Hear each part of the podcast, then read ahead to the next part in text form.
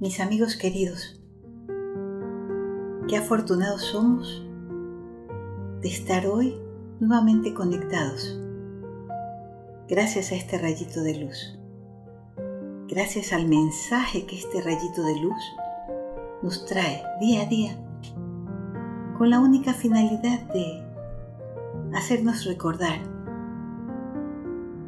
cuán bendecidos somos.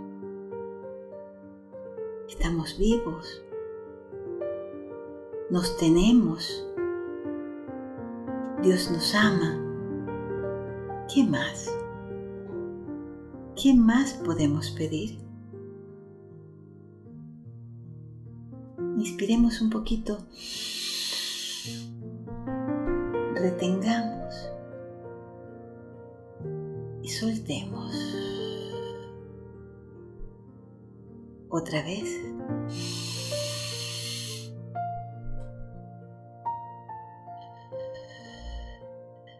Otra vez.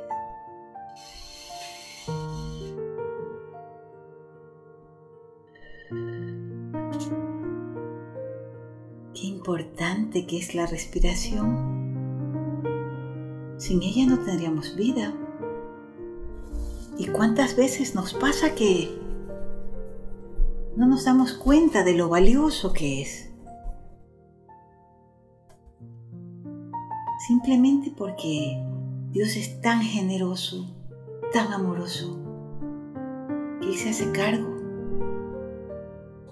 de que nuestra vida siga fluyendo en nuestros cuerpos para que nos volvamos sus manos, sus ojos, sus oídos, sus representantes en esta tierra.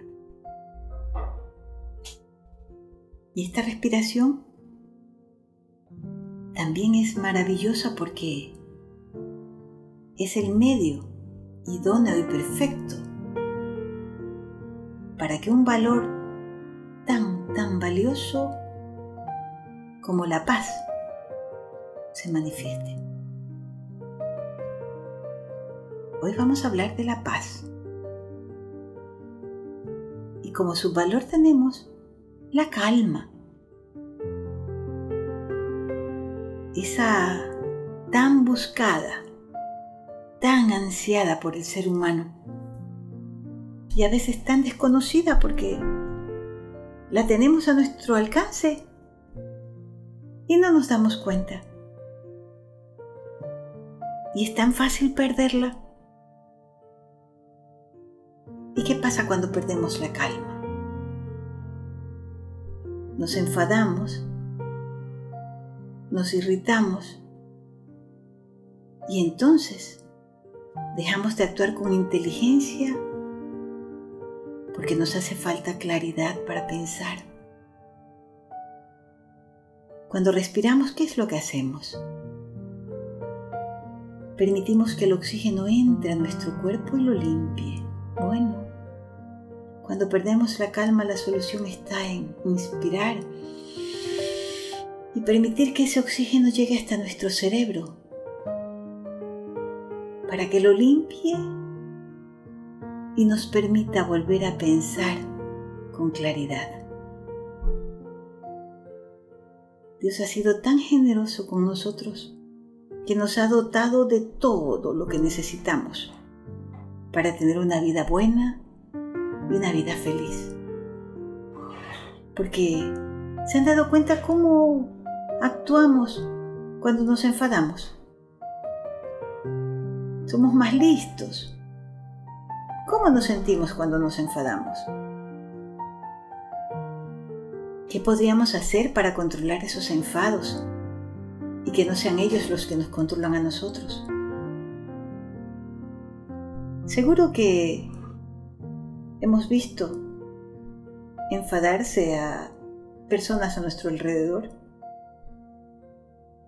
O puede ser que también hayamos notado que hemos sido nosotros los que hemos perdido el rol, nos hemos comportado no como el niño bueno que soy, sino como un muchacho de la calle, ¿verdad? con mamá, con mi hermano, con papá, con la abuelita. Pues yo creo que esta es una buena ocasión para pedirle perdón y explicarle que los gritos y el mal modo no me sirvieron de nada. Que fue una equivocación, porque no olvidé lo bueno, bello y valioso que soy. Por eso es importante siempre recordar el poder que tienen nuestras palabras. ¿Mm? Con una palabra puedo construir un mundo hermoso, pero también puedo destruir muchas ilusiones y muchas esperanzas. De allí que hay que cuidar la palabra. La frase de hoy lo dice muy claro. Dice así, la espada más filuda es una palabra pronunciada con enojo. La espada más filuda es una palabra pronunciada con enojo. Bueno, hoy día les traigo una historia muy graciosa y tiene por título Un lío en la clase de ciencias. Imagínense que en una clase de ciencias se forme un lío. Bueno, esta historia chistosa lo narra así.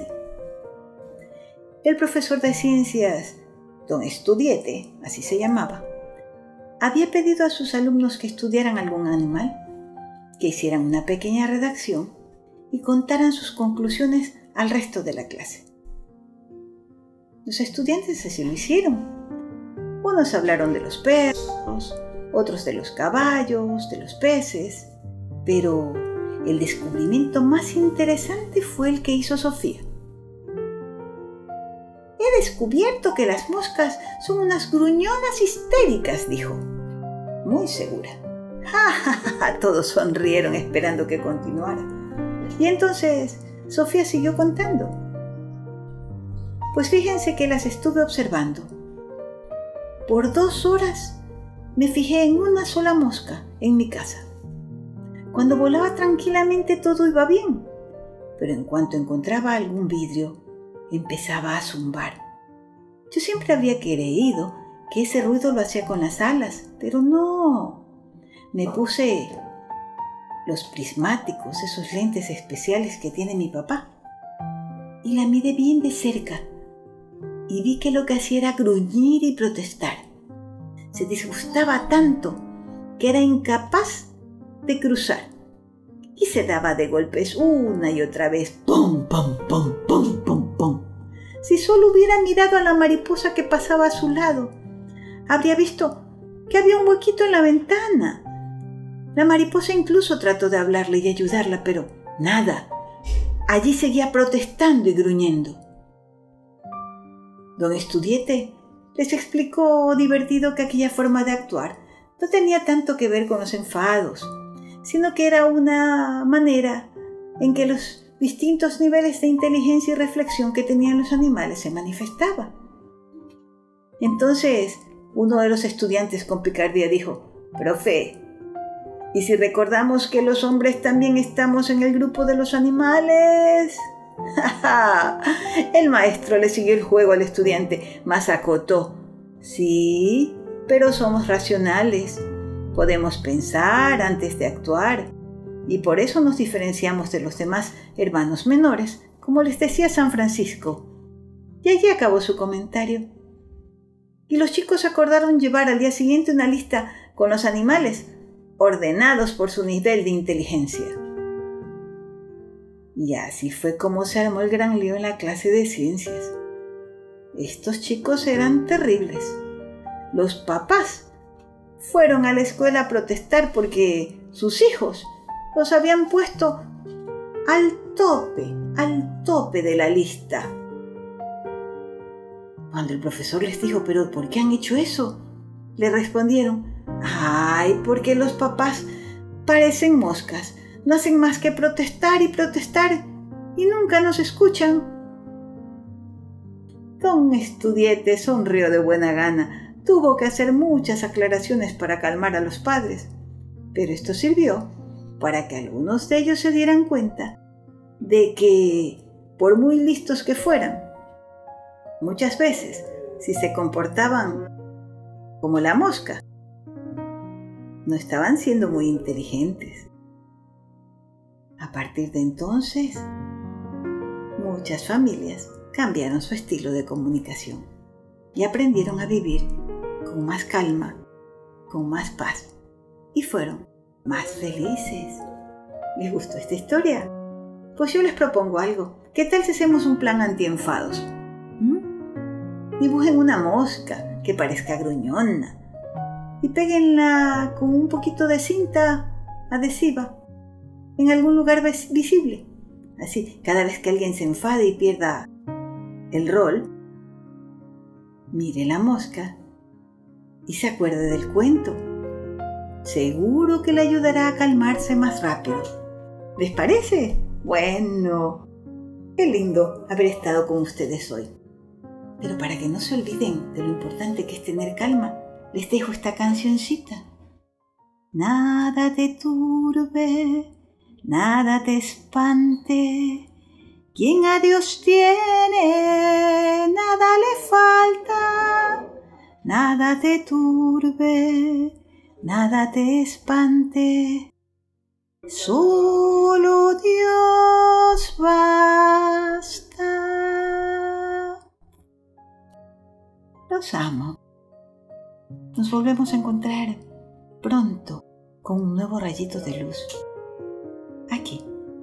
Recuerden, mantengan la calma, estén en paz y sean felices. Les mando un abrazo y aquí nos vemos, si Dios quiere.